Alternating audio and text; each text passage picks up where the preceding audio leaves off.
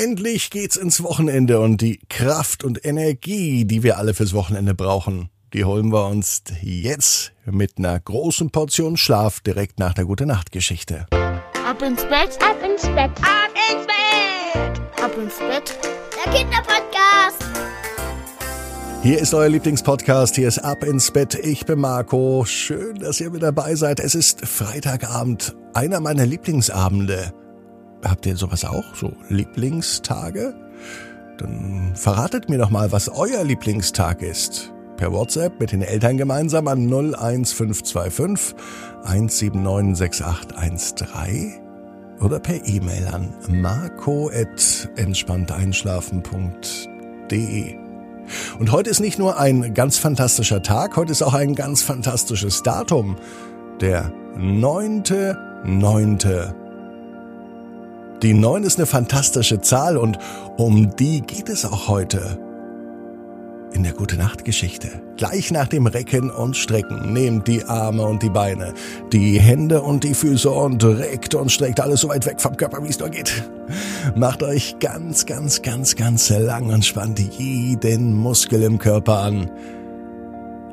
Und wenn ihr das gemacht habt, dann lasst euch einfach ins Bett hinein plumpsen und sucht euch hier eine ganz bequeme Position. Und heute am Freitagabend bin ich mir sicher, findet ihr die bequemste Position, die es überhaupt bei euch im Bett gibt.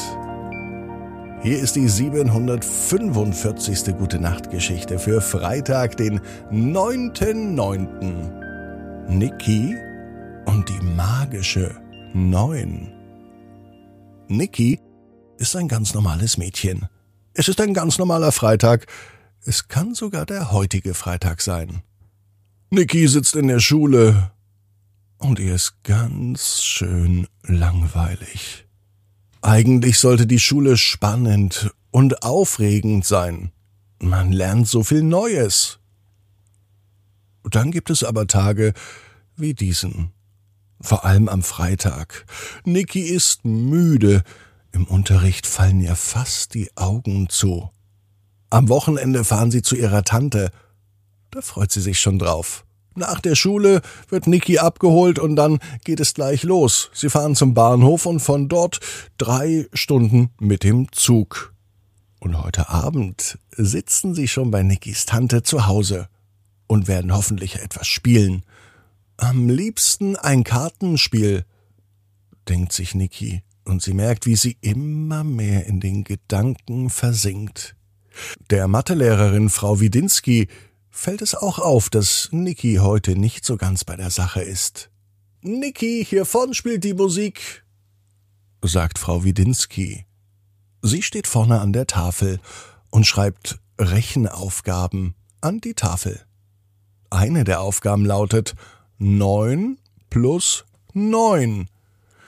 Niki schaut sich die Zahlen an und sie versinkt in Gedanken. Fast so, als würde sie ein kleines Schläfchen machen. Doch dazu kommt es nicht, denn etwas Überraschendes passiert. Die Neun, die vorn an der Tafel geschrieben ist, fängt an, sich zu bewegen.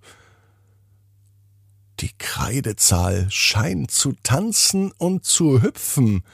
Nun springt die Neun von der Tafel direkt auf den Lehrertisch von Frau Widinski. Und sie tanzt dort. Niki fängt an zu lachen, aber niemand sonst lacht. Niki schaut sich um. All ihre Mitschülerinnen und ihre Mitschüler haben den Kopf gesenkt und sie schreiben die Aufgaben von der Tafel ab. Aber niemand sonst lacht. Niki schaut sich um. Ihre Mitschülerinnen und Mitschüler sind alle höchst konzentriert und schauen auf ihr Blatt. Dort lösen sie die Aufgaben, die sie gerade von der Tafel abgeschrieben haben. Doch eine Neun fehlt an der Tafel. Sie steht auf dem Lehrerpult von Frau Widinski und tanzt. Eine tanzende Neun. Und nun springt sie über die Tische und über die Mitschülerinnen und Mitschüler, bis sie direkt vor Niki tanzt. Hallo, Niki, sagt die Neun. Fast so, als möchte sie Niki zum Lachen bringen, denn sie verbiegt sich. Sie dreht sich und sie macht witzige Bewegungen. Weißt du, dass ich besonders bin? fragt die neun Niki. Niki war baff. Sie hört wirklich eine Zahl, die eben noch mit Kreide an der Tafel geschrieben war, einfach so reden. Sie versteht jedes einzelne Wort. Niki sagt, ja, ich weiß, warum du besonders bist, weil du reden kannst.